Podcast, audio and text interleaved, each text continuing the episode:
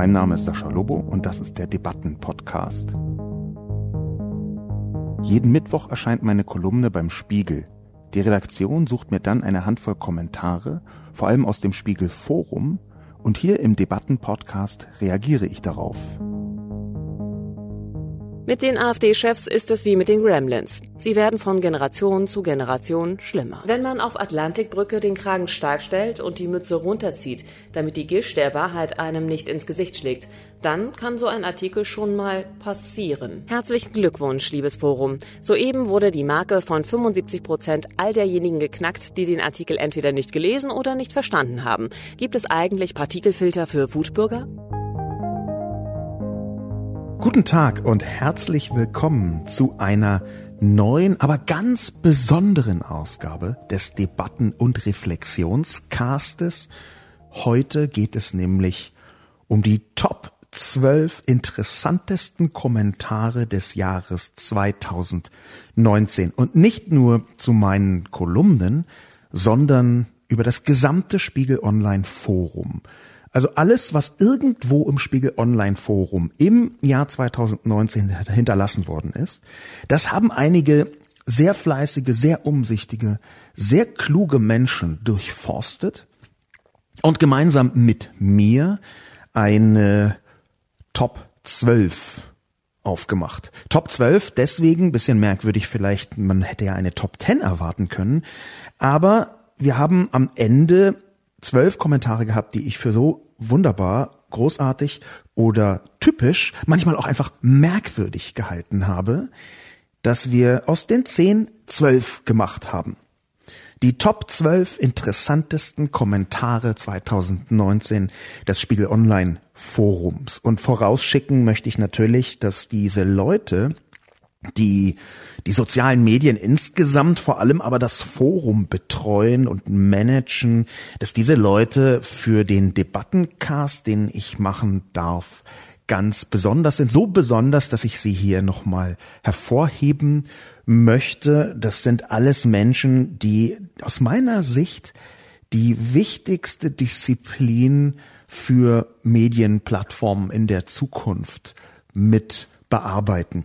Warum wichtigste Disziplin? Ich glaube ganz fest, dass Leserdialog, Leserinnendialog, dass der Austausch zwischen Nachrichtenplattformen und der Community, dass das das Herzstück des Nachrichtenwerts darstellt in Zukunft.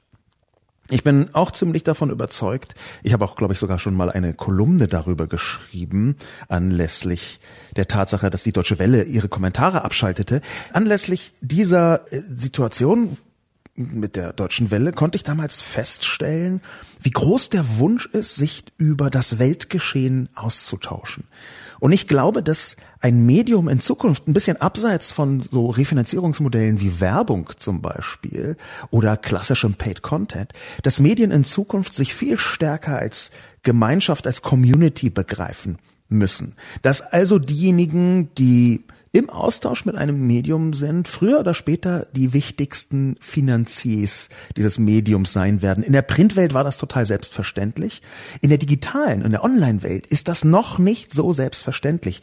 Aber gleichzeitig ist ja mit dem Digitalen, dem sozial Vernetzten etwas entstanden, was einen Mindeststandard setzt. Nämlich, dass man nicht mehr sagen kann, ich habe eine Community und mit der rede ich nicht, sondern eine Community, mit der ich im Austausch stehe. Und ich würde mir für die Zukunft wünschen, dass es auch ein Wunsch an das Haus Spiegel insgesamt, aber auch an alle Qualitätsmedien, völlig unironisch gesagt hier, im deutschsprachigen Raum, dass eine tiefere Einbindung derjenigen, die im Publikum interagieren wollen, dass die ein wahnsinnig wichtiger Schritt ist, nämlich, dass man die Medien, mit denen man kommuniziert, als irgendwie doch seine Medien begreifen kann, selbst wenn man natürlich nicht in allen Dimensionen mit ihnen übereinstimmt. Aber ich glaube, dass so ein Haus wie Spiegel in Zukunft eine Community braucht und deswegen sehr viel bessere Community-Mechanismen natürlich auch, die sind derzeit auf technischer Ebene, ich versuche mal ein vorsichtiges Wort zu wählen, katastrophal, aber das wird besser hat man mir gesagt, Anfang des Jahres nach 600 Verschiebungen soll dann endlich ein einigermaßen großartiges Forum kommen, was ich für deswegen essentiell halte, weil die Zukunft der Medien darin liegt, aus meiner Sicht, dass Menschen sich direkt beteiligen und bis auf die Auswahl der Inhalte, bis auf die Auswahl derjenigen Dinge, die recherchiert werden sollen, ein gewisses Mitspracherecht haben. Wie das konkret aussieht, da kann man gerne darüber diskutieren, aber eine tiefe Einbindung des Wissens, der Haltung, der Meinung, auch der Hinweisstrukturen des Publikums, das, glaube ich, ist essentiell.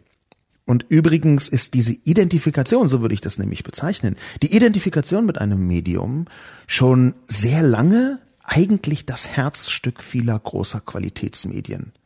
Man erkennt das zum Beispiel daran, dass Qualitätsmedien im 20. Jahrhundert schon, also als das Digitale noch keine oder fast keine Rolle spielte, auch da haben sie schon immer eine Art von Identifikationsmechanismus in die Kommunikation geholt. Das erkennt man an solchen wahnsinnig erfolgreichen, langjährigen Kampagnen wie etwa der der FAZ. Dahinter steckt immer ein kluger Kopf. Das ist ein Appell ans Publikum, sich mit der FAZ zu identifizieren. Und ich glaube, sowas, solche Appelle und solche Mechanismen müssen eben übersetzt werden ins Digitale. Und dann landet man sofort beim unmittelbaren Austausch und vor allem da, dass dieser Austausch auch eine Wirkung hat. Weil nur, dass man irgendwas sagt, und dann lesen es andere Leute gut und schön. Ich glaube aber, der Austausch zwischen Publikum und Medium, der muss dramatisch intensiviert werden. Übrigens hat auch das Haus Spiegel mit solchen Kampagnen wie Spiegelleser wissen mehr genau schon die Identifikation des Publikums mit dem Medium gefördert. Es ist übrigens auch kein Zufall, dass beide Slogans, die ich gerade erwähnt habe, so ganz leichte, sanfte, augenzwinkernde Elemente des Anbiederns ans Publikum mit beinhaltet haben.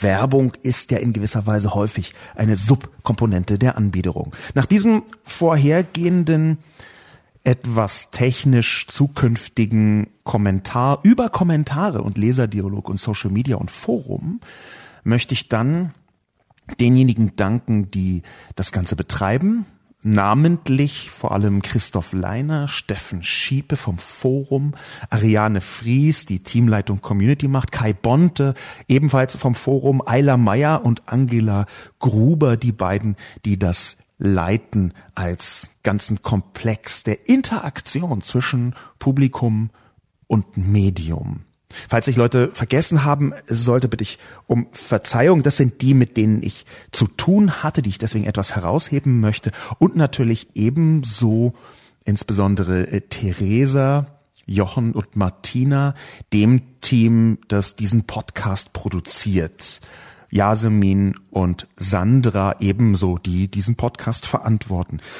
Dieser Podcast, die Top 12 interessantesten Kommentare 2019, sticht dadurch hervor, dass ich versuche, den Kommentaren ihren ganz spezifischen und eigenen Raum zu geben.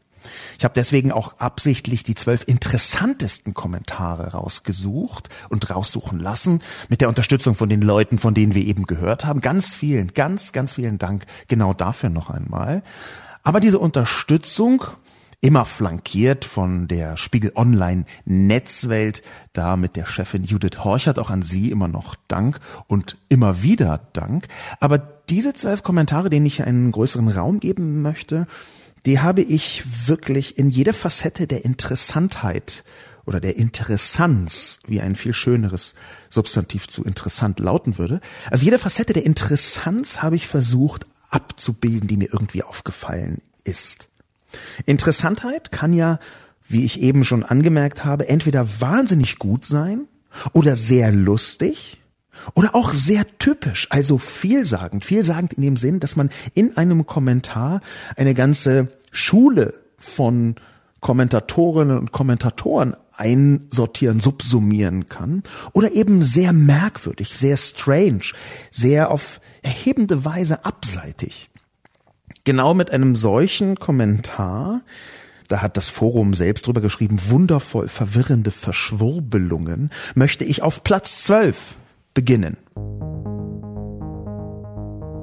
Der Kommentar wurde zum SPD-Parteitagsartikel abgegeben, nämlich SPD-Parteitag Saskia Esken und Norbert Walter Borjans mit links gewählt.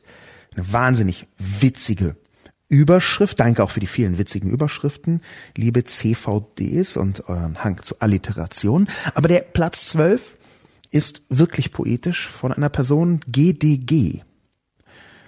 Und GDG schreibt also zum SPD-Parteitag. Während beider Reden guckt irgendwo im Allgäu eine Kuh aus dem Stallfenster. Ihre Wahrnehmung umfasst ihre Welt. Nebel, Dämmerung, Fatalismus. Gleich gibt's Futter. GDG hat aus meiner Sicht den poetischsten oder mit einen der poetischsten Kommentare gegeben. Und zwar eine aktuelle politische Situation zu kleiden in etwas, was irgendwo zwischen Resignation dem Wort Fatalismus, was GDG selbst erwähnt, und aber auch so eine merkwürdige Hoffnung, die durchschimmert, das alles zu fassen in zwei Zeilen und dann auch noch als politischen Kommentar, das fand ich ziemlich wunderbar. Ihre Wahrnehmung umfasst ihre Welt eine kurze Analyse. Natürlich scheint mir GDG gegenüber Saskia Esken und Norbert Walter Borjans, die hier gemeint sind, außerordentlich kritisch. Aber darum geht's mir gar nicht. Es ist ja völlig okay, hier kritisch zu sein. Und die Kritik, die GDG äußert, in einer Art Gedichtform, in einer poetischen Form, nicht ganz lyrisch geraten, sondern eher, also ich würde fast sagen, eine deutsche Form von Allgäuer Haiku, was hier konstruiert worden ist. Und, und diese Kritik, die lässt sich ja leicht nachvollziehen. Ich mag Saskia Esken und Norbert Walter Borjans gerne, habe das auch schon häufiger gesagt, einfach weil Saskia Esken Informatikerin ist und da erstmal so ein natürliches Verständnis digitaler Themen nahe liegt und weil ich mich schon mal mit ihr unterhalten habe, ganz konkret zu digitalen Themen, das tue ich ja ab und zu mit Menschen aus der Politik sprechen, schon vor über einem Jahr habe ich das mit Saskia getan und danach nochmal. Schon deswegen weiß ich, dass das auch stimmt. Aber es ist auch richtig, dass Esken und Borjans zumindest auf den ersten Blick nicht für eine größere Weltläufigkeit stehen. Und zwar einfach auch schon aus ihrer persönlichen Historie heraus. Und das finde ich überhaupt nicht schlimm. Sie können diese Weltläufigkeit noch beweisen. Natürlich ist jemand als Vizekanzler wie Olaf Scholz jemand, der schon im Zweifel 135 Mal Kontakt zu, sagen wir mal, irgendwelchen EU-Kollegen hatte. Und er seit 30 Jahren irgendwie durch die Weltgeschichte düst und dort mit allen möglichen Leuten, Ämtern und Funktionen zu tun hatte. Und beides ist eben bei Saskia Esken und Norbert Walter Borjans nicht vorhanden. Insofern wäre das schon noch eine Herausforderung, die Internationalität, die EU-Vernetzung entweder zu zeigen oder herzustellen bei beiden. Insofern ist diese Kritik recht oft geäußert worden. Und dann wieder ist auch bei aller aus meiner Sicht nicht gerade Fairheit dieser Kritik, dass wenn man schon so abwertend formuliert, dann doch so poetisch. GDG hat einen Kommentar, einen hoch poetischen Kommentar abgegeben, der meiner Haltung nicht entspricht, der aber so eine schöne konservative Sichtweise auf die Politik entfaltet. Schön konservativ ist hier das durchscheinende, ey Leute, ihr müsst erstmal ein bisschen Erfahrungen sammeln, wo ihr wirklich Ahnung habt. Ihre Wahrnehmung umfasst ihre Welt, also die, der Vorwurf der Nichtfähigkeit, der Abstraktion, der hier mitschwingt wunderbar ausgedrückt. Wenn auch überhaupt nicht meine Meinung, aber trotzdem wunderbar. Vielen Dank, GDG, für diesen Platz 12 einer, Zitat Forum, wundervoll verwirrenden Verschwurbelung oder po Poesie. Es geht noch wunderbarer weiter mit Platz 11. Platz 11 kommt von dem Artikel, der über die Serie Der Pass mit Julia Jentsch geschrieben worden ist. Und zwar am 1. Dezember 2019. Der Artikel ist überschrieben mit Das allgemein Unmenschliche und handelt eben von diesem Remake des TV-Erfolgs Die Brücke. Die Brücke habe ich gesehen im Original. Ich gucke wahnsinnig wenig fern, also klassisch fern gar nicht mehr, aber ab und zu halt nochmal Serien. Und da habe ich diese, wenn ich mich richtig erinnere, dänisch-schwedische Koproduktion, die Brücke, mir angeschaut und fand sie gut, auch wenn ich das aus einer rein ahnungsloser Konsumentensicht sage, ich weiß nichts über Popkultur, verstehe keine Referenzen, schaue mir Serien in einer, wie soll ich sagen, bei einer naiven Nichtverankerung der Popkultur des 20. Jahrhunderts an, verstehe also keine Anspielung, verstehe kein Zitat aus Star Trek oder was auch immer da drin vor, keine Ahnung, ich weiß es einfach nicht, wovon dann andere Leute schwärmen, das weiß ich alles überhaupt nicht, ich bin ein Komplettausfall Popkultur. Die Brücke hat mir trotzdem gefallen und zur Brücke schreibt Avagin von Varanasi am 1.12.2019 folgendes. In der Finsternis. Die Dunkelheit ist immer eine Option, auch wenn zu befürchten steht, dass die Streiflichter ernüchternd sind. Dann doch lieber Pillow Talk, also nicht der Film, sondern Gespräche mit Kissen, also Gebete in der Finsternis. Gar nicht so leicht, diesen Kommentar zu dekodieren. Der Artikel selbst nämlich, der bezieht sich am Ende auf die Finsternis als Song, ein Song von Wolfgang Ambros, der im Artikel erwähnt wird. Und dieser Song von Wolfgang Ambros, die Finsternis, der endet mit, wird es am Ende hell, man macht sich auf hoch Silber Licht und sieht. Ich glaube, das ist Dialekt und heißt, man macht sich selbst Licht und sieht dann dort der Schlussakkord des Artikels, die Dunkelheit, sie wohnt in uns und lässt uns niemals frei, ist also selbst schon ein Steilpass für eine tendenziell eher poetische Sichtweise der Dinge. Und wenn dann darauf auch noch so geantwortet wird, die Dunkelheit ist immer eine Option von einer Person, die sich Avagin von Varanasi nennt und für die Finsternis plädiert, dann ist das eine Form von Abkehr von der Welt, wo ich wirklich überhaupt nicht sagen würde, dass das zu die Brücke passt. Der Pass mit Julia Jentsch habe ich nicht gesehen, aber die Brücke, dazu passt das tendenziell nicht, die Dunkelheit immer als Option zu sehen. Ich glaube, dass Avagin von Varanasi hier eine Abkehr von der Welt schon lange selbst praktiziert und das in zwei Zeilen ausgedrückt hat. Leicht rätselhaft. Was meint Avagin damit? Wie wird das ausgedrückt? Pillow Talk als Gebete zu betrachten, reden mit dem Kissen mit geschlossenen Augen, dieses leicht rätselhafte oder schwer rätselhafte, dann auch noch nicht sich der Welt zu öffnen, sondern, ich interpretiere das so, einfach in der Finsternis die Augen zumachen und in der eigenen Welt in so Gebeten versinken. Dieses Deprimierte dann aber trotzdem immer noch elegant ausdrücken. Das ist vielleicht für ein paar Leute total zielführend. Für mich eher nicht, aber wenn dann so schöne interessante Kommentare rauskommen, Kommentare, die ich nicht verstehe. Vielleicht ist der Kommentar ja auch einfach relativ einfach und sogar platt, aber das verbirgt sich mir, weil ich ihn nicht verstehe. Das kann total sein. Ich glaube es aber nicht, sondern ich glaube, dass hier jemand etwas Drittes gefunden hat. Ein Umgang mit der Welt hat Avagin von Varanasi gefunden, der nicht kippt in Zynismus, der nicht kippt in Resignation, sondern kippt in Selbstgespräch mit zuen Augen. Das verstehe ich unter Finsternis. Und das finde ich deswegen ziemlich spannend, weil Resignation und Zynismus, die beiden Reaktionen auf chronische Hilflosigkeit, die heute weltumgreifend sind, weil die beide aus meiner Sicht keine Option sind. Verzweiflung hat ja jeder. Verzweiflung kann immer dabei sein, aber mit Verzweiflung entwickelt man manchmal einen Mut zum Kampf. Der Mut der Verzweiflung ist ja eine stehende Redewendung. Aber wenn man tatsächlich merkt, man ist komplett hilflos, man kann nichts mehr tun, man steht zum Beispiel sowas wie dem Rechtsruck oder der Gewalt oder dem Klimawandel oder den vielen Dingen, die die Welt prägen, von denen man zu viel mitkriegt, als dass man so tun könnte, es gäbe sie nicht. Wenn man diesen Dingen gegenübersteht, dann nicht in Zynismus zu kippen oder in Resignation, sondern etwas anderes zu finden. Das hat Avagin von Varanasi hier in Platz 11 vorgemacht mit dem Kommentar. So interpretiere ich das jedenfalls. Es kann natürlich immer sein, dass ich das komplett überinterpretiere. Ist aber nicht schlimm.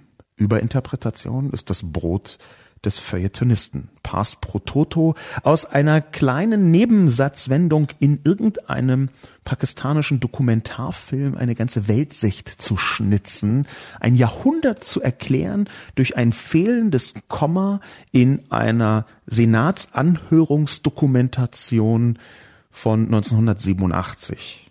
Das ist die wichtigste Aufgabe des Feuilletons.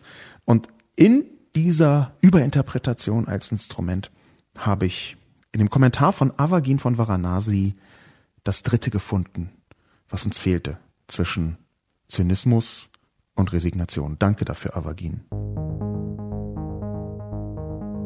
Platz 10.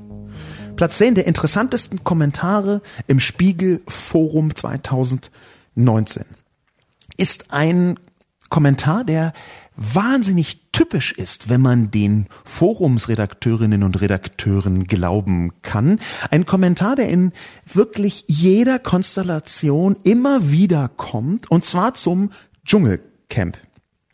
Zum Dschungelcamp schreibt die Autorin Anja Rützel, die ja eine riesige Fangemeinde hat, völlig zu Recht, schreibt jedes Jahr mh, hm, bei Dschungelcamp eine direkte Betrachtung von, ich glaube, die kommt täglich, jeder Folge. Und der Kommentar, der dann immer wieder kommt im Spiegel Online Forum, wirklich immer wieder, steht als prototypisch, super prototypischer Kommentar auf Platz 10. In diesem Fall vom Alt Nassauer geschrieben. So heißt der Kommentator am 12. Januar 2019. Weil ich gerade feststelle, dass der Beitrag bzw. Kommentar unter der Rubrik Kultur steht. Privatsender und deren Inhalt ist für mich keine Kultur. Da ist der Sendename nur die Hölle und der Inhalt ist gigantisch leer. Pure Zeitverschwendung. Von daher schaue ich seit gut sieben Jahren keine Volksverdummungssender mehr. Es gibt wiederkehrend diese Haltung, die ich mal als Scheinintellektualismus bezeichnen möchte sich abzugrenzen gegen die U-Kultur, Unterhaltungskultur. Total üblich. Machen ganz viele Leute. Und ich wage mal die Vorhersage, dass ganz viele von denen, die dich da so heftig abgrenzen, das aus reinem Distinktionsgewinn tun. Also sich zu unterscheiden von denjenigen, die kulturell etwas tiefer zu stehen scheinen.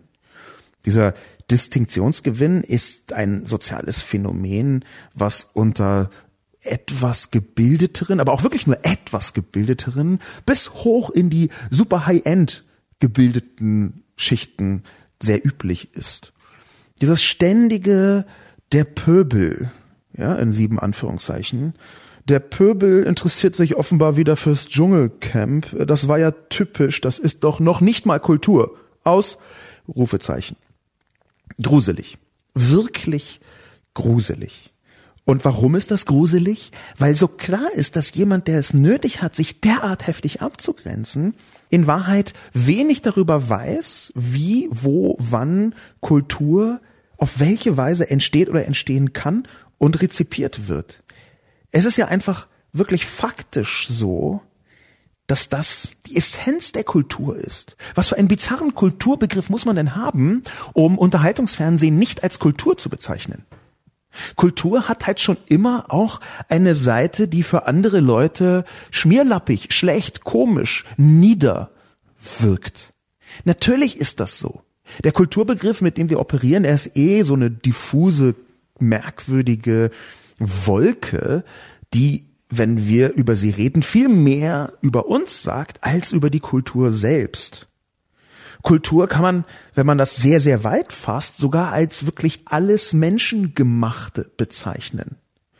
Im Gegensatz zu Natur stellen. Und sogar zwischen Kultur und Natur sind definitiv noch groß, größte Graubereiche. Ich glaube, wenn man sowas sagt wie XYZ und deren Inhalt, ist für mich keine Kultur. Dann hat man einen hochproblematischen Kulturbegriff, der nur auf dem Wunsch eigener Abgrenzung beruht. Ich glaube, es ist sehr viel besser zu sagen, das ist natürlich Kultur und dass das Kultur ist, sagt einiges über die Gesellschaft aus. Und ich bin wirklich kein Fan vom Dschungelcamp. Die haben zwar ziemlich interessante und witzige Texte, habe ich mir sagen lassen. Ich habe noch nie Dschungelcamp geguckt, aber ich habe mir sagen lassen, die haben wirklich interessante Texte. Aber von außen zu sagen, das sei keine Kultur, halte ich für fatal. Und zwar unter anderem deswegen, weil manchmal eben Perlen verborgen sind. Und zwar nicht Perlen im Sinne von, das ist jetzt gut oder schlecht, sondern Perlen der Erkenntnis dort, wo eigentlich das gar nicht erwartet worden ist. Ich weiß nicht, ob es im Dschungelcamp so ist, aber das löse ich ja jetzt hier komplett ab. Ich rede jetzt eher von einer popkulturellen Annäherung. Und wie ich schon gesagt habe, Popkultur und ich, wir kennen uns kaum. Aber was ich weiß, ist, dass eine Welthaltung, die solchen Sendungen das Kultursein abspricht, ganz offensichtlich kein soziales Verständnis von Kultur mitbringt, sondern eine Art Elfenbeinturmverständnis, Elfenbeinturm missbrauchtes Wort, egal, hier passt es mal, dieses Elfenbeinturmverständnis, wo man erwartet, dass das Zentralkomitee der Superprofessorinnen in Sachen Kultur und Kunst einen Stempel gibt und sagt, ja, dieses hier sei Kultur. Oder dieses hier ist jetzt Hochkultur. Großartig. Es gibt hier übrigens Jahrhunderte alte Diskussionen, wenn nicht noch älter, auch bei den alten Griechen war das natürlich schon, man könnte also fast Jahrtausende alte Diskussionen, aber ich kenne ein bisschen näher die Jahrhunderte alten Diskussionen darüber, was gefälligst zu bewahren sei und was nicht zu bewahren sei. Also das Erhaltenswerte, die Hochkultur, die überdauern soll, weil sie ein Zeugnis unserer Epoche gibt und das, was die Leute nur so ein bisschen wegfächeln und feudeln, das, was die Leute, wie soll ich sagen, gerne mal so als Alltagssnack wegessen, wegschnabulieren an Kultur. Eine Unterscheidung, die ich für mindestens schwierig, manchmal sogar für schlimm halte. Ich möchte in diesem Kontext etwas zitieren aus einem Buch, was ich vor längerer Zeit geschrieben habe. Das Buch, das ich da geschrieben habe, zusammen mit Katrin Passig, heißt Internet Segen oder Fluch. Es war eins meiner am wenigsten verkauften Bücher. Das kann ich jetzt, wo ich äh, mit Realitätsschock einen schnuckeligen Bestseller hingelegt habe, auch mit voller Entspannung sagen. Und in diesem Buch hat vor allem Katrin, ein bisschen aber auch ich, ein Kapitel geschrieben, das Kapitel 8, das Gute, das Schlechte und das Hässliche von unzuverlässigen Informationen und unhaltbaren Meinungen. Darin führen wir aus, wie das so ist mit der Informationsüberflutung und vor allem mit dem Wunsch, dass es eine abgeschlossene Gruppe von kulturellen Höchstleistungen gäbe, die man so ikonisch herausheben kann und die dann die Kultur seien. Da gibt es ein Zitat, was vielleicht interessant ist. Genau in der Hinsicht von das ist Kultur und das ist nicht Kultur, wie Alt-Nassauer das ja implizit fordert. Das ist für mich keine Kultur. Das Zitat auf Seite 120 heißt, eine einfache Lösung gibt es nicht, auch wenn hin und wieder jemand eine entwirft, wie der französische Schriftsteller Louis Sébastien Mercier, der sich 1771 das Leben im Jahr 2440 ausmalte. In der französischen Nationalbibliothek findet er zu seiner Überraschung nur noch vier kleine Bücherschränkchen vor. Der Bibliothekar erklärt ihm, mit dem Einverständnis aller haben wir alle Bücher, die als seicht, nutzlos oder gefährlich erachteten, auf einem weiträumigen Ebenenplatz zusammengetragen. Diesen ungeheuren Haufen haben wir angezündet als ein Sühneopfer, das wir der Wahrheit, dem guten Geschmack und dem gesunden Verstande brachten. Vorher haben kluge Köpfe das Wesentliche aus tausend Foliobänden herausgeholt, das sie dann in einem kleinen Duodezbändchen zusammengefasst haben. Die Annahme, dass ein zuverlässiges Expertenkomitee das wahre, gute und schöne korrekt identifizieren könnte und es eigentlich am besten wäre, wenn der Rest gar nicht existierte, steckt unausgesprochen hinter vielen Diskussionsbeiträgen. Es wäre zweifellos praktisch, wenn die Welt so funktionierte, aber bisher sieht es nicht gut aus für das Mercier-Modell.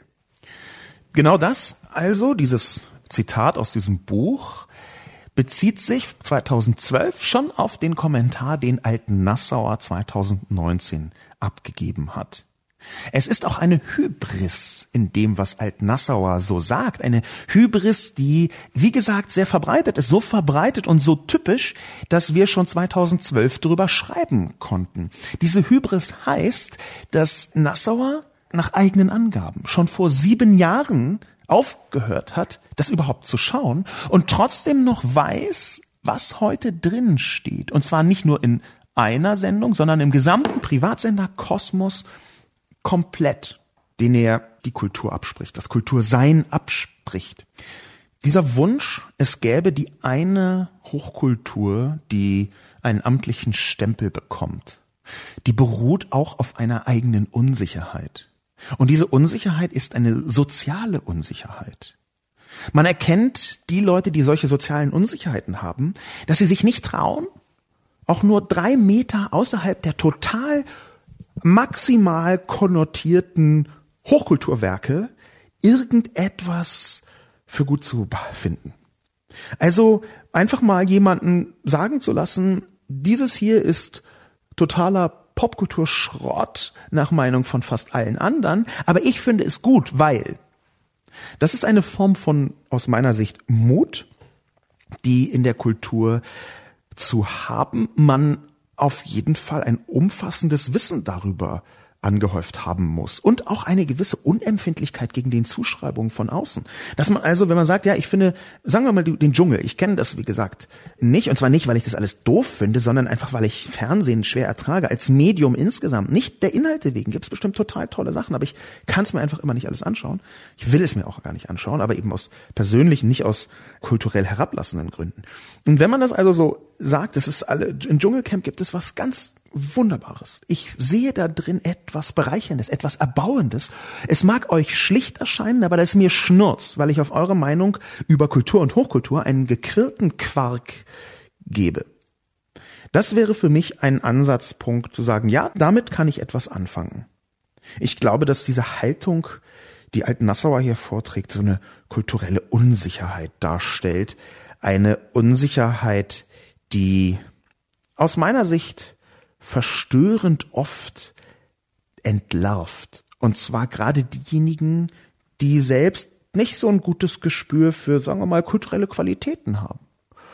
Die halten sich dann fest an diesem Kanonbegriff. Und der Kanonbegriff, also das, was irgendwie gesellschaftlich zusammengetragen von Expertinnen und Experten, wobei hier ist diese Mischform wahrscheinlich gar nicht so wahr, weil es fast alles nur männliche Experten sind, die sagen, das ist Hochkultur und das ist so Frauenliteratur. Also dieser ganze Kosmos, der da am Ende zusammenschnurrt auf einen kleinen Hochkultur Katalog, einen Kanon. Der ist für sich problematisch. Es gibt große Kanondiskussionen.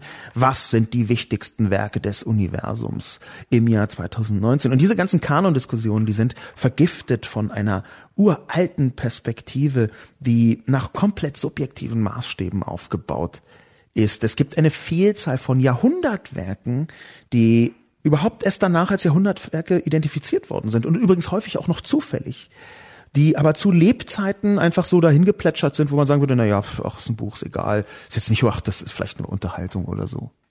Und wir haben wirklich eine Vielzahl von solchen Werken, wo überhaupt erst viel später wahrgenommen worden ist, ist das jetzt gut, schlecht, Hochkultur, Trash oder Latrine oder was auch immer.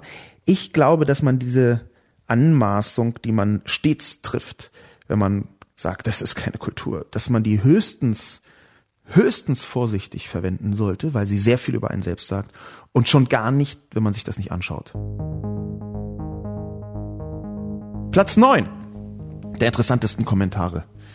Im Spiegel Online Forum stammt vom 16.05.2019 und ist auch wiederum ein sehr typischer Kommentar rausgesucht, weil er so sehr gut passt in eine Haltung von vielen Kommentatoren. Und auch hier können wir die männliche Perspektive verwenden.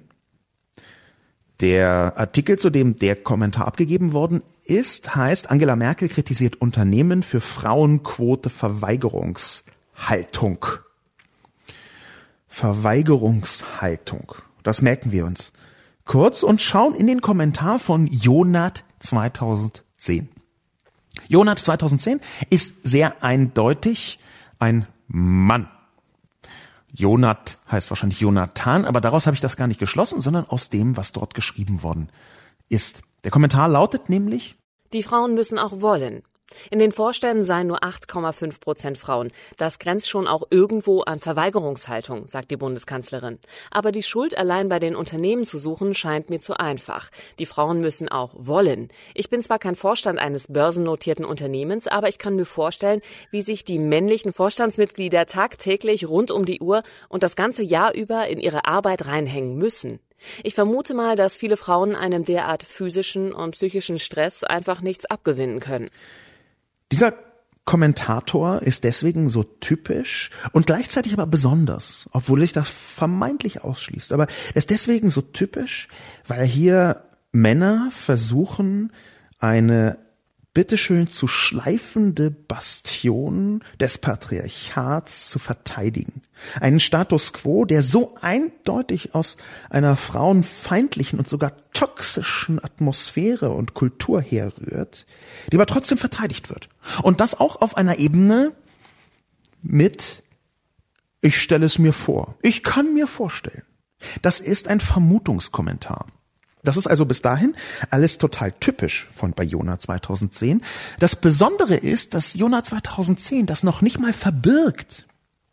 Der sagt tatsächlich aus einem Bauchgefühl, obviously heraus, er sagt tatsächlich, ich bin kein Vorstand eines börsennotierten Unternehmens, aber ich kann mir vorstellen, dass ich vermute mal das. Das sind wörtliche Wendungen aus diesem Kommentar.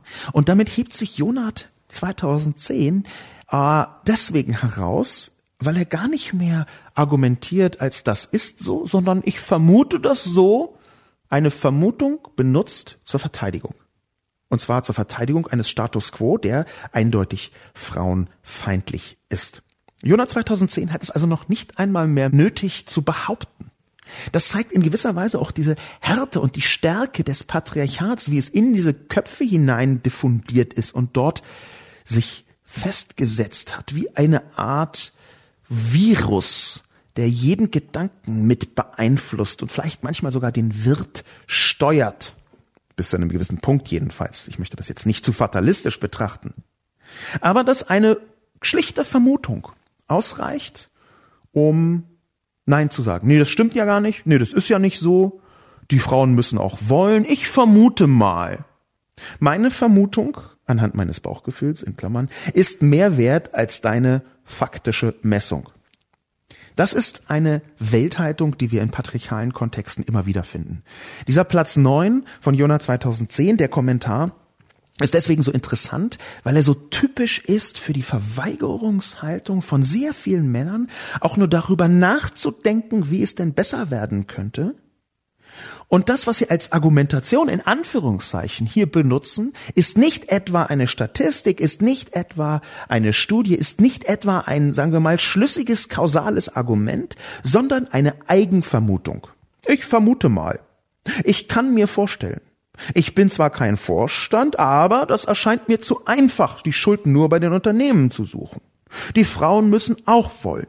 Das sind alles vermutungsbasierte Non-Argumente. Mit Vermutungen, die ja keiner Prüfung standhalten müssen. Eine Vermutung ist ja immer etwas, was sich auch in gewisser Weise gar nicht wirklich widerlegen lässt, weil man nicht hinterher sagen kann, ach, meine Vermutung war falsch, dann muss ich mein ganzes Argument zurücknehmen. Das sagt ja niemand. Man schiebt sich so aus der Schusslinie, indem man nicht sagt, äh, ich finde es richtig, dass nur x Prozent Frauen äh, Unternehmensvorstände sind, sondern ich vermute mal, es wird schon so seine Gründe haben. Danke, tschüss, der Status quo ist geil. Nee, geil nicht, aber zumindest akzeptabel. Beides stimmt nicht. Dieser Kommentar von Jona 2010 zeigt ein Grundproblem des absolut dringend notwendigen Kampfs gegen das Patriarchat. Das Patriarchat hier als eine Form von männerherrschaftlicher Zivilisation insgesamt, die ab Männer bevorteilt. Und zwar in einer Weise, die die selbst für normal halten. Man erkennt das daran, dass hier Jona 2010 unterstellt, dass viele Frauen einem derart physischen und psychischen Stress einfach nichts abgewinnen können. Ja, das mag ja sein. Es ist sogar auch sehr gesund, einen solchen Stress nichts abgewinnen zu können. Aber ich weiß aus zuverlässiger Quelle, dass es auch sehr, sehr, sehr viele Männer gibt, die diesen physischen und psychischen Stress nicht so wahnsinnig geil finden. Und trotzdem haben wir eine Gesellschaft konstruiert, in der das zum Standard gehört. dass nämlich jemand, der Verantwortung hat, ich löse das jetzt mal ab, nur von den Vorständen, jemand also, der Verantwortung hat, diese Verantwortung dadurch ausdrückt, dass er sieben Tage die Woche, 19 Stunden am Tag arbeitet und auch noch nachts SMS aus Japan beantwortet. Gibt's noch SMS? Weiß ich gar nicht. Egal. Eine solche Gesellschaft so zu konstruieren, dass die Voraussetzung für Verantwortung eine monströse Arbeitsbelastung ist, und zwar schon eine zeitlich monströse Arbeitsbelastung. Das bedeutet automatisch, dass man nur dann in solche Positionen kommen kann, wenn einem zum Beispiel die Familie scheißegal ist. 19 Stunden Arbeit am Tag, sieben Tage die Woche, da bleibt null Raum für Familie. Und da ist relativ naheliegend, dass in klassischen gesellschaftlichen Konstruktionen sich ein Mann sehr viel leichter und sehr viel gesellschaftlich akzeptierter sagen kann, ach, meine Frau in Anführungszeichen hält mir den Rücken zu Hause frei, ich kümmere mich gar nicht um die Kinder, ich schaffe halt das Geld ran, das muss ja auch passieren, danke, tschüss. Dein Helmut. Ich glaube, dass Jona 2010 deswegen so typisch ist, weil er komplett verkennt, wie viel Konstruktion, gesellschaftliche Konstruktion in der Benachteiligung von Frauen vorhanden ist. Dass ganz viele Dinge, die so konstruiert worden sind, so konstruiert worden sind, weil und damit Männer die Schlüsselposition leichter, häufiger und schneller für sich gewinnen und behalten können. Wenn man das noch nicht mehr anfängt zu hinterfragen, sondern als Scheinargument, ich vermute mal, die Schuld nur dort zu suchen, ist mir zu einfach. Wenn man das als Argumentation verwendet, dann tut man nichts anderes, als darauf zu beharren, dass sich möglich nichts ändert, möglichst nichts ändert. Der nächste Kommentar Platz 8 ist ebenfalls relativ exemplarisch. Und zwar ein Auszug, nur ein Teil eines Kommentars, abgegeben am 8. 8. 8. August 2019 zum Artikel Warum man bei Straftaten nicht die Herkunft der Täter nennen sollte. Eine Kolumne von Ferda Attermann. Dieser Kommentar ist deswegen so typisch nicht etwa, weil er auch zum Thema sich äußert, sondern weil da drin eine Verbogenheit der Definitionen vorhanden ist, die uns häufig begegnet bei Artikeln über Zuwanderung und Gewalt in Zuwanderungskontexten, generell über Migrationsthematiken. Ich bin übrigens, was den reinen Inhalt angeht, anderer Meinung als Ferda Attermann.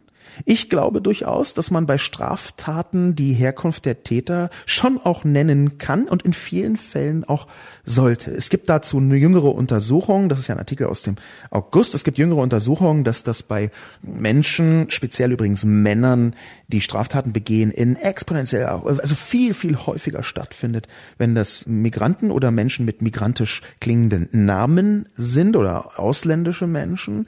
Das findet dann wirklich um den Faktor 30 häufiger statt als bei urknalldeutschen Menschen, die Müller-Meyer-Schmidt heißen. Und trotzdem glaube ich, dass es sinnvoll sein kann, die Herkunft verschiedener Täter und Tätergruppen offen zu benennen. Ich habe dazu in meinem Buch Realitätsschock übrigens auch einiges geschrieben.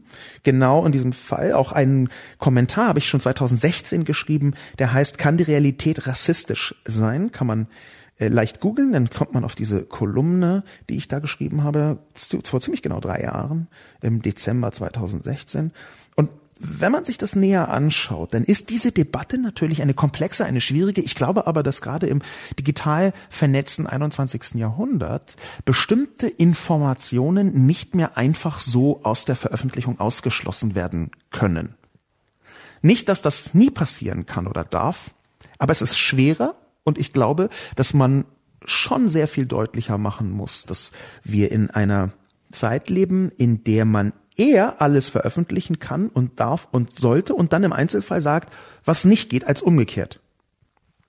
Das ist eine philosophische Diskussion, wo ich tendenziell auf einer anderen Seite bin als Ferda Attermann, die sagt, dass nicht veröffentlicht wird. Ich sage, das sollte doch veröffentlicht werden soll. Aber das ist eine Diskussion zwischen Ferda und mir, die häufig geführt wird, wo dann aber noch eine dritte Gruppe reinkommt. Und diese dritte Gruppe, die möchte ich mal als rassistisch motiviert bezeichnen. Rassistisch motiviert, Was bedeutet das ganz konkret? Das sehen wir an diesem Kommentarausschnitt von Surf Freak 2000. Surf Freak 2000 hat einen sehr typischen Kommentar abgegeben, der bei Ferda Attermann so endet. Es gibt Diskotheken in deutschen Großstädten, die keine Nordafrikaner und Araber mehr reinlassen wollten. Und das hat nichts mit Rassismus zu tun, sondern mit gesundem Menschenverstand. Man hat eben festgestellt, dass die Gewalt und der Ärger, der von Mitgliedern dieser Gruppe ausgeht, überproportional hoch ist. Und es ist definitiv logisch, dann so eine Gruppe komplett auszuschließen, auch wenn der ein oder andere ungerechtfertigt Nachteile davon hat. Zum Schutz der Allgemeinheit. Und das gilt eben auch für die Einwanderungsflut. Es ist absolut legitim, unsere Gesellschaft erhalten zu wollen. Punkt. Ja, was soll man mit einem solchen Kommentar tun? Die Antwort lautet analysieren. Und bei der Analyse zeigt sich, dass hier jemand die Definition des Rassismus aufschreibt, aber vorher behauptet, das hat nichts mit Rassismus zu tun. Es ist definitiv logisch, dann so eine Gruppe komplett auszuschließen, auch wenn der eine oder andere ungerechtfertigt Nachteile davon hat. Das ist die Definition von Rassismus. Surf Freak 2000. Genau das ist Rassismus, wenn man eine Gruppe, eine Menschengruppe komplett ausschließt und zwar alleine wegen ihrer Herkunft und dass dadurch dann der ein oder andere ungerechtfertigt Nachteile davon hat. Das ist exakt das, wenn man unter Rassismus schaut, in die meinetwegen Enzyklopädie Britannica oder in meinetwegen den Duden oder sonst wo, wo irgendwelche Leute irgendwelche Worte definieren auf einer allgemein anerkannten Basis, dann findet sich genau diese Zuschreibung unter Rassismus. Und trotzdem schreibt Surfreak vorher, das hat nichts mit Rassismus zu tun. Es gibt in Diskotheken groß, deutsche Großstädten keiner Nordafrikaner oder Araber mehr reinlassen wollten. Das ist nicht Rassismus, sondern gesunder Menschenverstand. Dass gesunder Menschenverstand übrigens ein Begriff ist, der schon sehr häufig und sehr lange benutzt worden ist, um nicht Rechtfertigbares trotzdem zu rechtfertigen, das ist so ein Totschlagargument, wo man sagt, nein, das ist jetzt gesunder Menschenverstand, das liegt doch nahe, das ist das allgemeine Empfinden. Das ist nichts anderes als ohne weitere tiefere Begründung und Analyse trotzdem so zu tun, als sei das komplett richtig, weil gesunder Menschenverstand. Das kann man mal für sich auch selbst ausprobieren. Gesunder Menschenverstand funktioniert immer. Ja, ich habe hab dann einfach irgendwie diesem Typ da vorne auf die Schnauze gehauen, einfach aus gesundem Menschenverstand heraus. Ja, funktioniert immer. Man braucht keine weitere Argumentation dahinter. Das ist Unfug. Gesunder Menschenverstand ist es eben nicht, sondern Rassismus. Und wenn jetzt jemand sagt, das hat nichts mit Rassismus zu tun, ist das eine Form von Abwehrdenken. Und zwar magischem Abwehrdenken. Surffreak 2000 sagt, es gibt eine rassistische Praktik, die hat nichts mit Rassismus zu tun. Diese magische Abwehrhaltung bedeutet, ich möchte zwar etwas Rassistisches tun, weil ich es für richtig halte, ich möchte dafür aber nicht rassistisch genannt werden. Sorry, das geht nicht. So kann man nicht umgehen mit Definitionen, so kann man nicht umgehen mit Kommunikation. Das funktioniert einfach nicht. Ich kann einfach auch nicht auf die Straße gehen und jemandem in die Schnauze hauen und sagen, ich habe dir doch keine Gewalt angetan. Ja, Moment, du hast mir gerade in die Schnauze gehauen. Nee, das war keine Gewalt. Das war in die Schnauze hauen. So kommen wir nicht voran, nicht gesellschaftlich und schon gar nicht, und das ist vielleicht sogar noch wichtiger, kommt Surfrack 2000 damit voran. Denn das, was er hier tut, ich würde gar noch nicht mal sagen, dass das ein klassischer Rassist ist oder so, auch wenn er hier rassistische Dinge von sich gibt, beziehungsweise rassistische Dinge schützen möchte als nicht rassistisch. Das, was Surfreak 2000 hier tut, kommt sehr häufig vor. Und nicht nur bei ihm, sondern auch bei uns allen, übrigens inklusive mir. Wir möchten die Realität auf eine Weise definieren, die uns als angenehm erscheint. Das ist in konservativen und in linken Kreisen, in liberalen und sogar in rechten Kreisen gar nicht so selten, dass es genau auf diese Weise funktioniert. Man hat ein Unwohlsein. Natürlich möchte man ungern als Antisemit hingestellt werden, aber dann möchte man doch auch ein bisschen was gegen diese merkwürdigen Juden sagen, ne? oder Israel zumindest. Und, aber Antisemit möchte man nicht gleich gewarnt werden. Also tut man genau das, was sehr viele Menschen tun. Nämlich ihrem Bauchgefühl folgen und trotzdem zu hoffen, dass es noch in einer akzeptablen gesellschaftlichen Mittelhaltung stattfindet und nicht zu merken, wie das im Detail funktioniert. Surfrick 2000 ist in einer selbstdefinitorischen Sackgasse gelandet. Diese selbstdefinitorische Sackgasse besteht daraus, dass er Recht hat, dass zum Beispiel Gewalt von Mitgliedern dieser Gruppen überproportional häufig ausgeht. Das hat soziologisch gut erklärbare Gründe. Eine Vielzahl von Gründen übrigens. Ich habe auch darüber schon häufiger geschrieben. Ich habe darüber im Kontext wie von dem Artikel kann die Realität rassistisch sein geschrieben. Es gibt also gesellschaftliche Gruppen, von denen gehen bestimmte Straftaten häufiger aus als von anderen. Und wenn wir jetzt mal die Tatverdachtsstatistiken extrapolieren, als dass da tatsächlich auch Straftaten begangen worden sind. Wenn wir das einfach mal so tun, dann gibt es in der Tat solche Gruppen. Das Problem ist, dass man darauf nicht rassistisch antworten muss. Und dass man versuchen muss, dabei selbstgesetzte moralische Grenzen einzuhalten, auch wenn es schwierig ist. Wir haben uns gesellschaftlich geeinigt, übrigens grundgesetzlich in den ersten Artikeln verankert, dass Rassismus nicht richtig ist, dass Rassismus falsch ist. Und Rassismus bedeutet, Menschen aufgrund ihrer Herkunft, ihrer Hautfarbe anders, schlechter zu behandeln als andere. Genau das passiert hier. Und wenn wir uns einigen, das nicht zu tun und dann trotzdem keine nordafrikanischen Menschen oder arabischen Menschen in die Diskotheken reinzulassen, dann ist das eine rassistische Reaktion. Fertig ist die Laube. Wir müssen uns andere Verfahrensweisen ausdenken, die eben nicht rassistisch sind. Und das ist nicht leicht. Das weiß ich selbst. Und trotzdem halte ich es für notwendig. Trotzdem halte ich es für essentiell. Ich glaube, Surf Freak 2000 muss die eigenen Definitionen feinjustieren. Vorsichtig gesagt. Der nächste Platz, Platz 7, geht über die Trump-Trolle. Es ist nämlich so, dass es seit etwa 2018, 2019 eine Vielzahl von Trump-Trollen gibt. Trump-Trolle, die sind eine mh, hm, Erscheinung, die wir in anderen Bereichen schon länger haben. Die Russland, die Putin-Trolle zum Beispiel. Ich werde demnächst mal einen Artikel über die Putin-Trolle schreiben. Die Putin-Trolle, die ja teilweise sogar staatlich beauftragt sind. Nicht alle natürlich, aber einige dann doch über, das wissen wir aus verschiedenen Leaks von ehemaligen Mitarbeitern, zum Beispiel vom St. Petersburger Internet Research Agency-Konstrukt. Das ist also die IRA, könnte man lustigerweise sagen, Internet Research Agency aus St. Petersburg, eine Trollfabrik, eine sogenannte, über die wir einigermaßen viel inzwischen wissen. Und da gibt es also hauptberufliche Putin-Trolle, die in westlichen Medien Stimmung machen sollen für Russland, für Putin, für die russische Idee. Und dass das jetzt auch deutlicher bei den Trump-Trollen passiert, das ist etwas, dem man hinterher recherchieren könnte. Ich habe eine ganze Reihe von Vermutungen, okay, Vermutungen können passieren, aber ich habe die Vermutung, dass hier auch Mechanismen in Gang sind, die größer sind als nur, naja, ein paar Leute finden Trump halt ganz gut. Es gibt ein Ansteigen der Trump-Trolle. Woher sie kommen, das werden wir versuchen ergründen zu müssen. Und ein Beispiel habe ich von einem Kommentator heraussuchen lassen zum Artikel Donald Trump Team will Ukraine Connection von Joe Bidens Sohn durchleuchten. Es geht ja also um Joe Biden, den Präsidentschaftskandidaten Anwärter der Demokratischen Partei, also einer von den, ich weiß nicht, zwölf oder wie viel es gerade sind. Und Donald Trump wehrt sich natürlich dagegen. Wir haben inzwischen ein Impeachment, aber am 11.05.2019 war das noch in weiter Ferne anlässlich der Ukraine-Situation übrigens das Impeachment, also der Prozess ist damit gemeint, noch nicht die Absetzung von Donald Trump. Und da schreibt Kommentator allein unter Welpen am 11.05.2019, lustigerweise in meinem Geburtstag, ist das schon Fake News oder noch Lücken-News? Wenn man auf Atlantikbrücke den Kragen steif stellt und die Mütze runterzieht, damit die Gischt der Wahrheit einem nicht ins Gesicht schlägt, dann kann so ein Artikel schon mal passieren.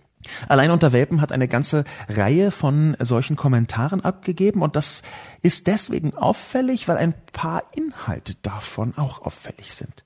Zum einen wird hier eine Manipulation unterstellt, nämlich dass der Artikel selbst gekauft sei. Fake News oder Lücken News ist halt sowas wie Lügenpresse. Das zweite, was auffällig ist, ist, dass hier ein Amerika-Bild skizziert wird, das Trump Putin organisiert ist.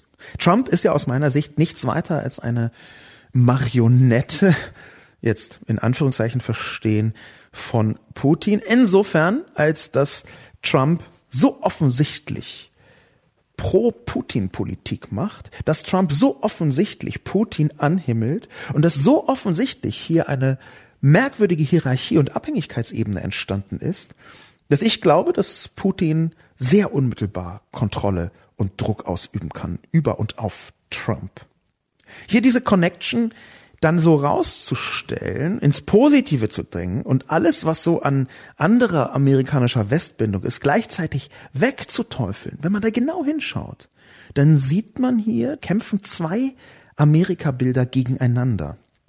Und diese zwei Amerika-Bilder sind einmal die Atlantikbrücke, die Westbindung, die NATO und dann das Trump-Putin-Amerika. Und allein unter Welpen ist so eindeutig auf Trump-Putin-Amerika, dass er sogar eine Verschwörung unterstellt, wenn es anders sei. Das Donald Trump-Team will die Ukraine-Connection von Joe Bidens Sohn durchleuchten, steht in diesem Artikel. Und das war seinerzeit eine reine Abwehr- und Vortäuschungsmove. Unter anderem deswegen, weil sie das als Schwachstelle von Joe Biden gesehen haben. Und dass der Sohn von Joe Biden, Hunter Biden, ein Knallkopf ist, das ist relativ eindeutig in der ganzen Geschichte. Dass er profitiert haben könnte von den Connections von seinem Vater, auch das ist vergleichsweise eindeutig. Dass das aber ein Angriffspunkt ist, während gleichzeitig der offensichtliche Nepotismus von Donald Trump, der seinen Sohn und seine Tochter und eine halbe Familie mit reinzieht ins Weiße Haus, dass das selbstverständlich ist und dass das als normal betrachtet wird. Und im Gegenzug der Sohn von Biden als Angriffsvektor dient. Das ist das eigentlich Fatale. Interessant in diesem Kontext ist, dass allein unter Welpen ganz offensichtlich kein Ü und kein Ä auf der Tastatur hat. Es ist also keine deutsche Tastatur, weil Lücken News zum Beispiel mit UE geschrieben ist. Da schreibt also jemand auf einer wahrscheinlich nicht deutschen Tastatur.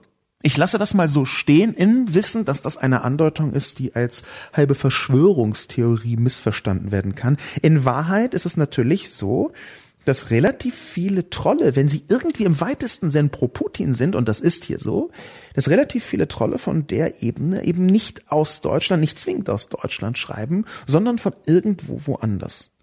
Jetzt kann man legitim vermuten, dass Putin-Trolle auch ein Interesse daran haben, Trump gut dastehen zu lassen. Und hier sehe ich, dass allein unter Welpen zu den Top-Anwärtern gehört, die Verschiebung vom Putin-Troll zum Trump-Troll mitzumachen.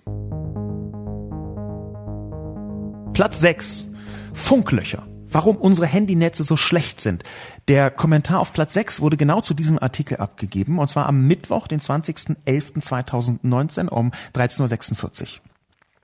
Abgegeben worden ist er von Matz Matz. Und er heißt, mein Gott, es geht hier doch nicht um Jung, Alt oder Netflix. Es geht um ganz normale Anforderungen der heutigen Arbeitswelt. Wenn hier irgendein Pensionär meint, er freue sich über Funklöcher, muss man das gar nicht weiter kommentieren. Kaufen Sie sich ein Pferd.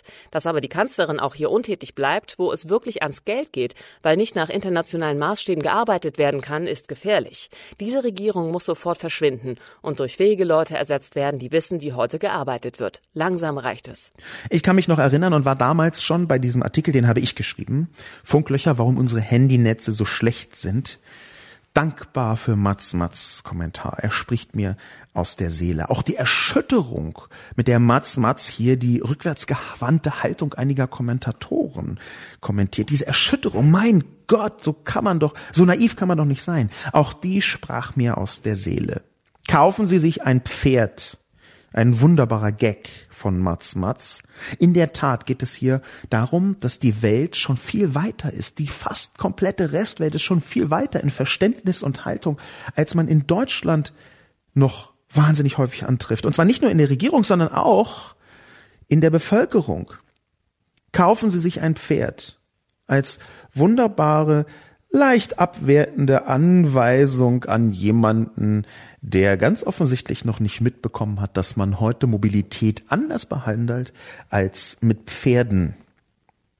Die Kanzlerin wird hier direkt attackiert. Auch das stimmt unmittelbar. Die Kanzlerin Angela Merkel hat so unendlich viel falsch gemacht bei der Digitalisierung, dass man sich jeden Tag schütteln kann und muss. Die Regierung muss sofort verschwinden und durch fähige Leute ersetzt werden. Auch da sehe ich, das ist sehr nah an meiner Position. Ich sehne herbei ein Ende der großen Koalition. Ich weiß allerdings nicht, ob es sinnvoll ist, das auf Krampf sofort zu unterbrechen. Das ist eine andere Diskussion. Insofern würde ich dieses sofort von Mats Mats nochmal etwas einschränken, aber es ist in der Tat so. Rund um die Welt wird schon anders gearbeitet als hier. Und wir sind hier immer noch, auch durch die mangelhafte digitale Infrastruktur, auf einem Level, was nur wenig weiter ist, als mit irgendwelchen Durchschlagpapieren und Matrizen zu arbeiten. Ich bin ja schon froh, dass ich ab und zu in irgendwelche Meetings von irgendwelchen Unternehmen oder Institutionen komme und da nicht noch Overhead-Folien vorproduzieren muss. Danke Mats Mats und völlig verdient Platz 6 für das Aufregen über diese Haltung, dass Leute sich über Funklöcher freuen. Was ja auch wieder zeigt übrigens, dass Funklöcher, Menschen, die sich über Funklöcher freuen, nicht in der Lage sind, vom eigenen Wertemuster zu abstrahieren. Wenn Sie, um auch mal ein paar Stunden offline zu gehen, ein Funkloch brauchen, dann ist das nichts anderes, als dass Sie damit zeigen, dass Sie den richtigen Umgang mit digitalen Medien noch überhaupt nicht begriffen haben. Dafür braucht man nämlich kein Funkloch, sondern die Fähigkeit, ein Gerät auszuschalten oder in die Ecke zu legen oder einfach nicht zu benutzen, obwohl man es könnte. Das ist das Vermögen, richtig mit der digitalen Sphäre umzugehen. Nicht ins Netz zu gehen, obwohl man es könnte, ist wichtiger, als sich freuen zu können über Funklöcher, wo man dann gar keine Wahl hat. Grausig. Und umso grausiger das ist, umso schöner blinkt und funkelt Matzmatz Kommentar hervor. Der nächste Platz ist endlich mal wieder ein bisschen lustiger Kommentar, abgegeben worden am 23. November 2019 zum Artikel Fehmarnbelt 18 seltene Schweinswale nach Minensprengung tot.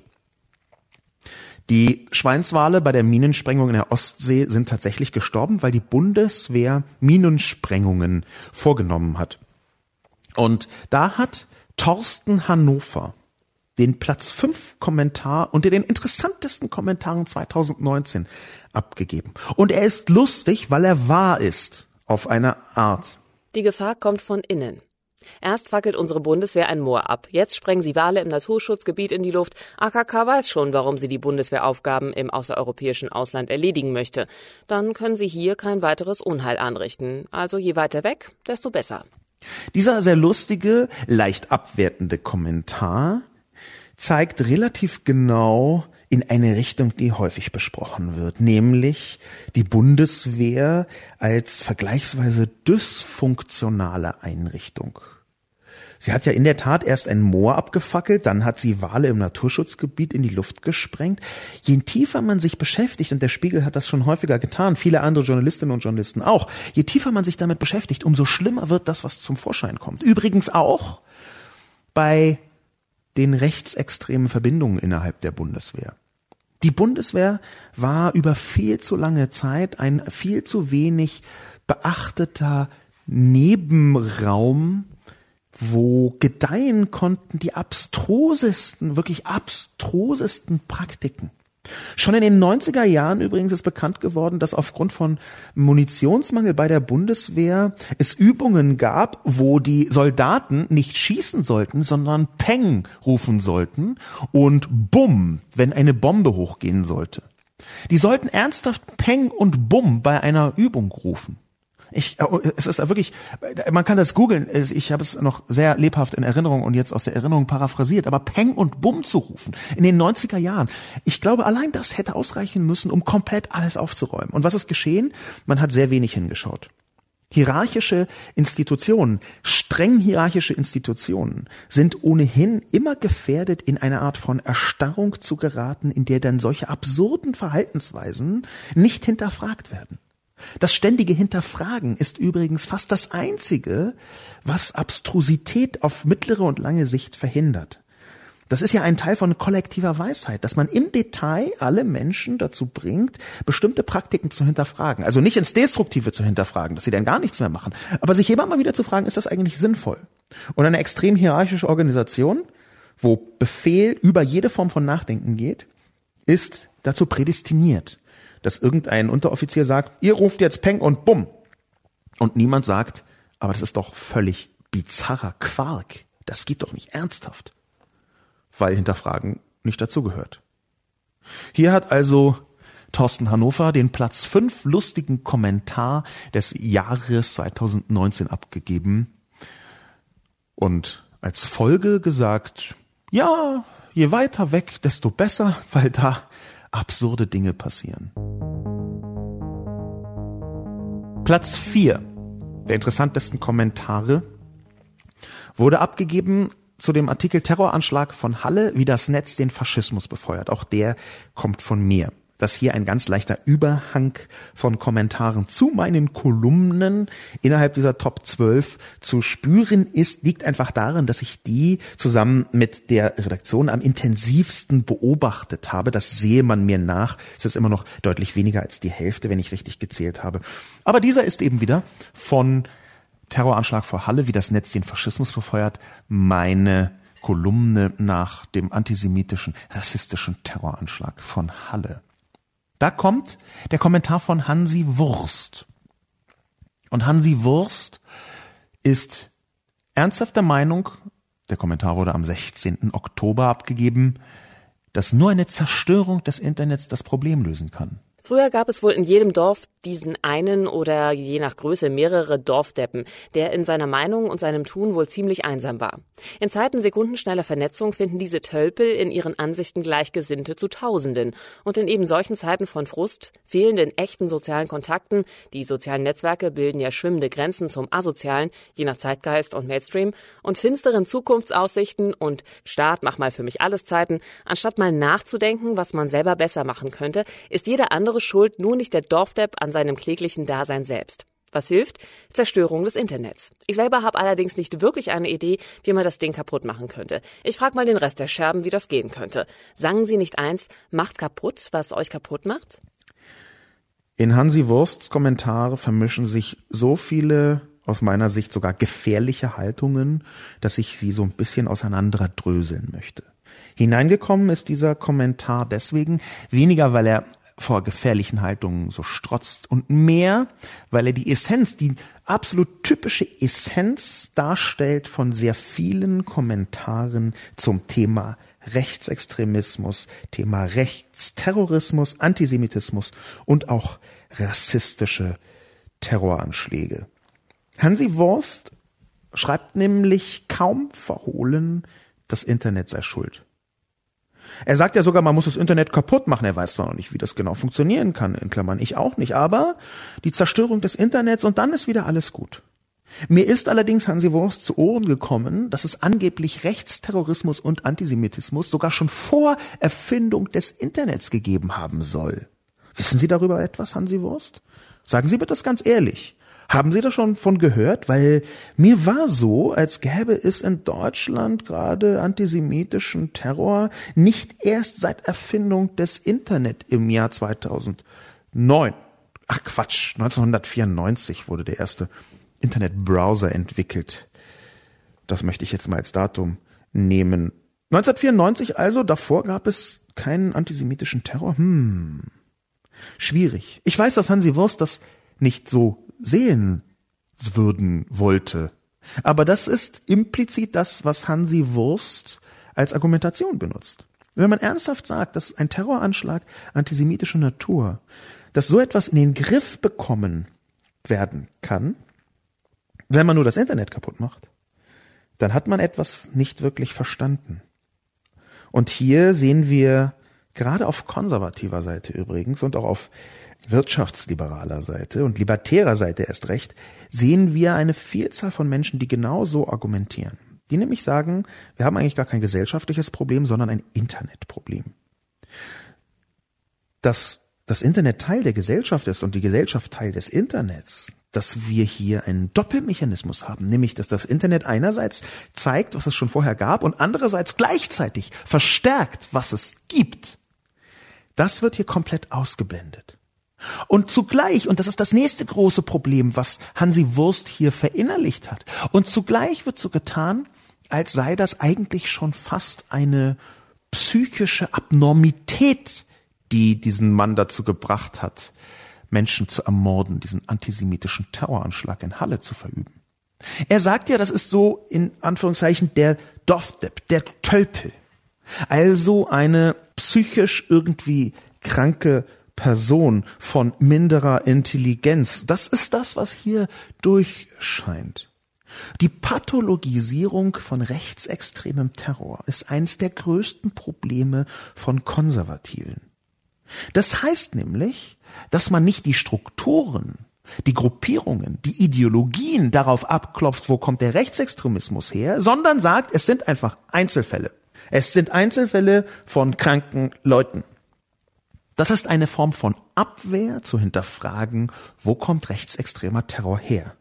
Und damit möchte ich nicht sagen, dass nicht ein paar dieser Attentäter, rechtsextremen Attentäter, durchaus auch psychische Verwerfungen mit sich bringen. Auch da mag es fließende Grenzen geben. Aber das ist nicht der Punkt, um den es geht. Denn das ist der Punkt, für den es eigentlich keine echte Lösung gibt. Wo man dann eigentlich nur sagen kann, na ja, das war halt auch wieder ein psychisch kranker Einzeltäter und noch einer und noch einer und noch einer. Die letzten 4000 waren alle psychisch kranke. Das ist falsch.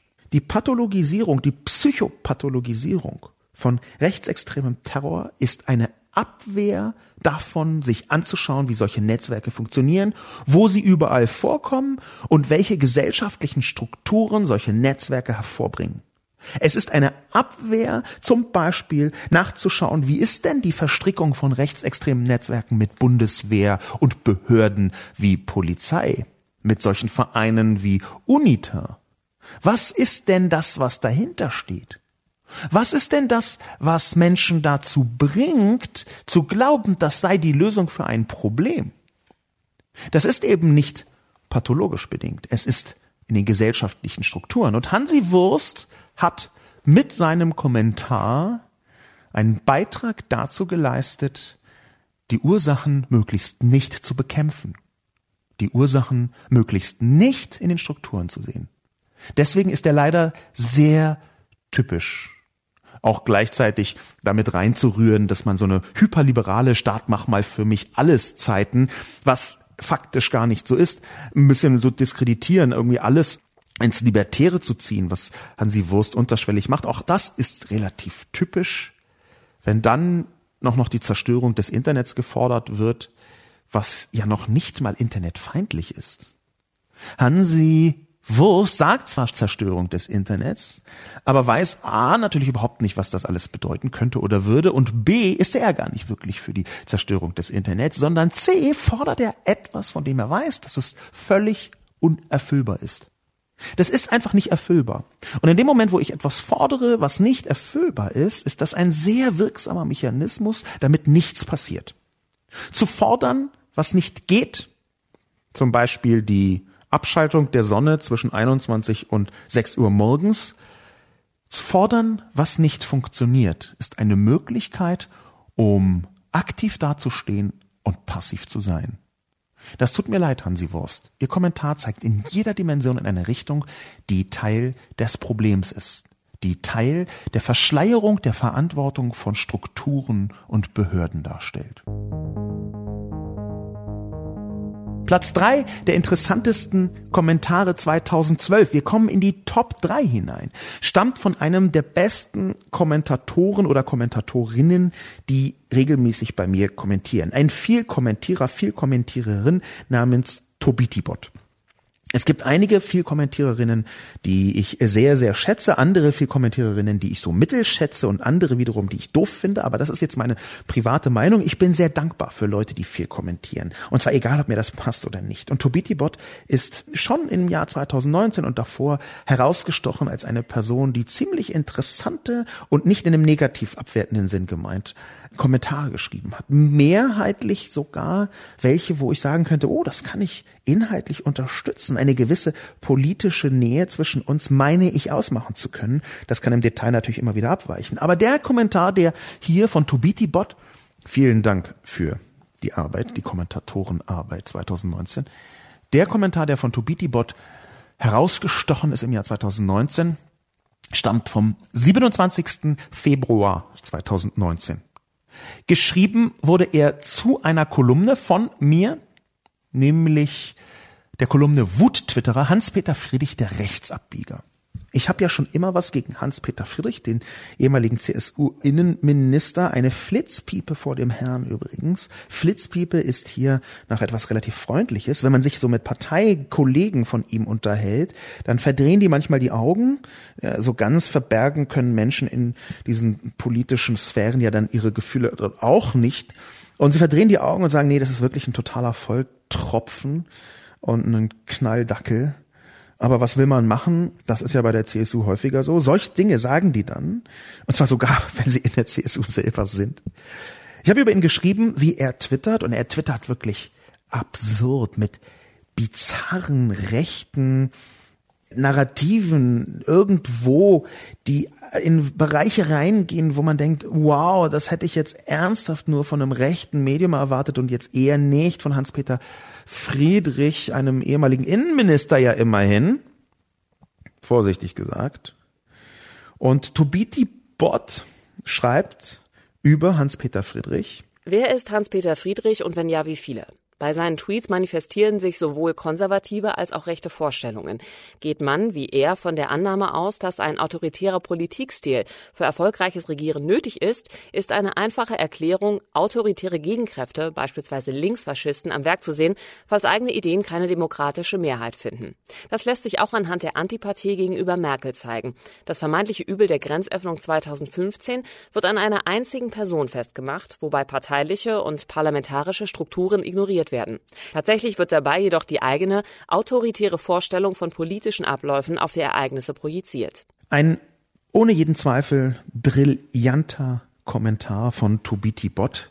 Viele tausend Male Dank sei Tubiti Bot hier, weil in wenigen Zeilen Tubiti Bot in einem der besten, einem der drei besten Kommentare auf dem Spiegelforum 2019, Platz drei um präzise zu sein.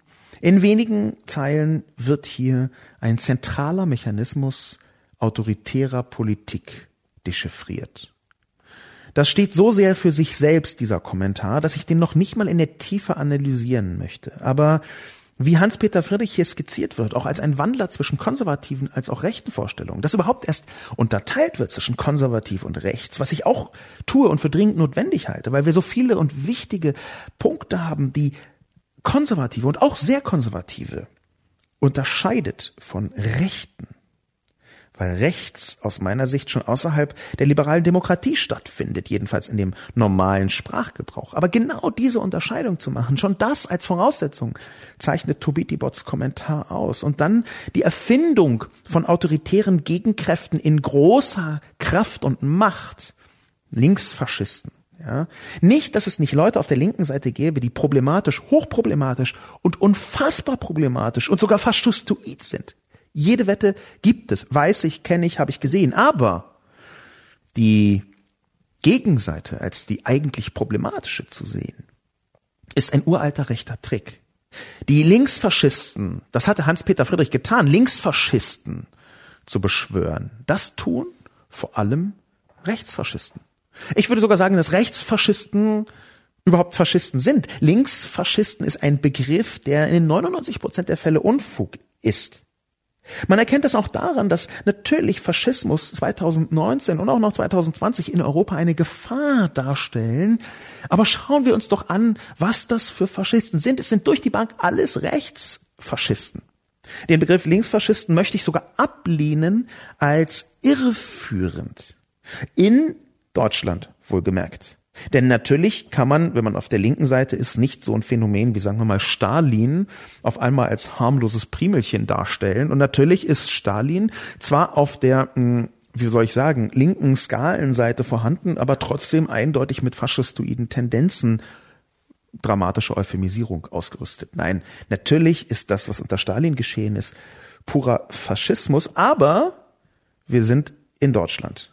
Und hier, und auch in Europa übrigens noch, und hier ist der Faschismus ein großes Problem.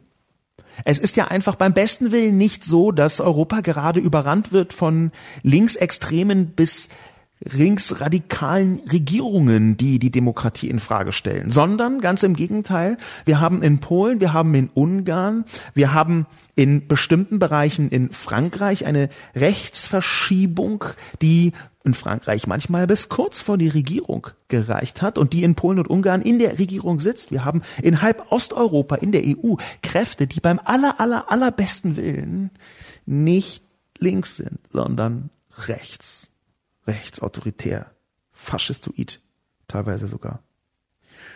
Danke für Tobiti Bots Kommentar und noch viel Danke für den Schlusssatz, den ich ikonisch stehen lassen möchte. Tatsächlich wird dabei jedoch die eigene autoritäre Vorstellung von politischen Abläufen auf die Ereignisse projiziert. Ein Trick, der immer wieder von rechts kommt, den Tobiti Bot in einem unglaublich eleganten Satz auf den Punkt gebracht hat. Kommen wir zu den letzten beiden, den besten, interessantesten, witzigsten Kommentaren 2019 im Spiegel Online Forum, die beide übrigens nicht gekommen sind in meinen Kolumnen, sondern in anderen Artikeln und unter anderen Artikeln. Auf Platz zwei findet sich ein Artikel namens Umweltverbände wollen Holzkamine verbieten. Die Umweltverbände wollen Holzkamine verbieten. So steht es in einem Artikel vom 6.12.2019. Dieser Artikel wurde kommentiert von Nisse 1970. Herzlichen Glückwunsch, liebes Forum. Soeben wurde die Marke von 75 Prozent all derjenigen geknackt, die den Artikel entweder nicht gelesen oder nicht verstanden haben. Niemand will ihnen ihre Kamine verbieten. Gibt es eigentlich Partikelfilter für Wutbürger? Partikelfilter für Wutbürger?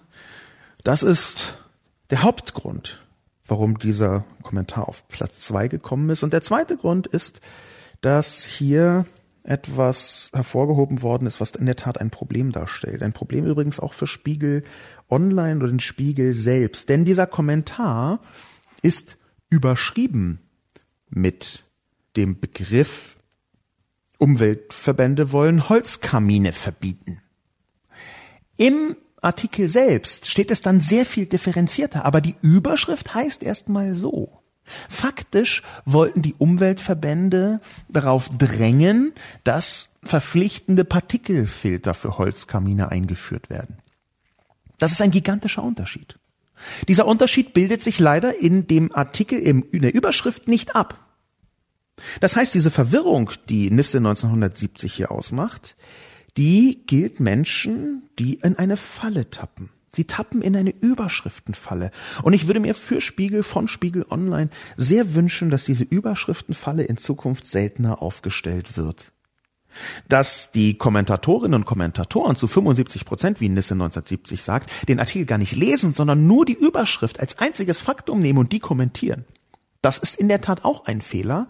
Der Kern des Fehlers ist aber, dass man nur die Überschrift liest und zu gar keiner anderen Auffassung kommen kann als Kamine verbieten. Und dann steht unten drin, was sie tatsächlich fordern. Und da fordert der Umweltverband, die Deutsche Umwelthilfe, dass nur Öfen genehmigt werden sollen, die über Feinstaubfilter und einen blauen Umweltengel als Gütesiegel verfügen. Das ist das, was sie vorstellen.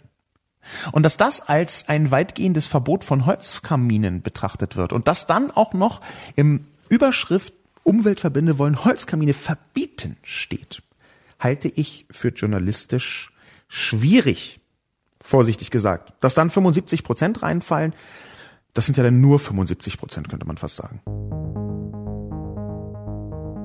Abschließend nach dieser sehr langen Sendung, aber es waren auch immer zwölf Kommentare, die zwölf interessantesten Kommentare Partikelfilter für Wutbürger. Fantastisch. Die zwölf interessantesten Kommentare haben einen Sieger. Es war knapp. Die letzten drei, der Ernsthafte von Tibitibot, der Partikelfilter für Wutbürger von Nisse 1970, haben sich lange gebalgt und geschlagen mit dem Platz eins.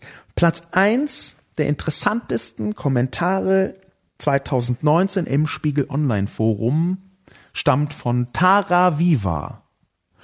Und zwar geschrieben zum Artikel Alexander Gauland Nachfolge AfD droht turbulenter Parteitag. Die Wahl der neuen AfD-Spitze Alternative für Gauland. So heißt der Artikel. Und da hat Tara Viva etwas drunter geschrieben, was aus meiner Sicht genialisch ist. Ein einfacher Spruch, mit dem so viel klar wird. Ein Kommentar zur Lage, in dem man noch in kommenden Generationen hineininterpretieren könnte, wie die Radikalisierung stattgefunden hat, wie die AfD immer extremistischer geworden ist und das Ganze auch noch verpackt in einen einzeiligen Witz, der auf Twitter nicht besser hätte erfunden werden sein können. Vielleicht wurde er das sogar, das ist mir jetzt egal, ob Taraviva nur einen cleveren Spruch irgendwo gesehen und reproduziert hat oder sich selbst ausgedacht hat. Das ist mir Schnurz. Hier werde ich nicht anfangen nachzuforschen, sondern möchte einfach die Güte dieses wunderbaren Kommentars loben, die Präzision, die Witzigkeit, den kulturellen Anklang, der mitschwingt, mit der mitschwingt. Platz eins der interessantesten Kommentare 2019 von Taraviva zur Wahl der neuen AfD-Chefs lautet Mit den AfD-Chefs ist es wie mit den Gremlins. Sie werden von Generation zu Generation schlimmer.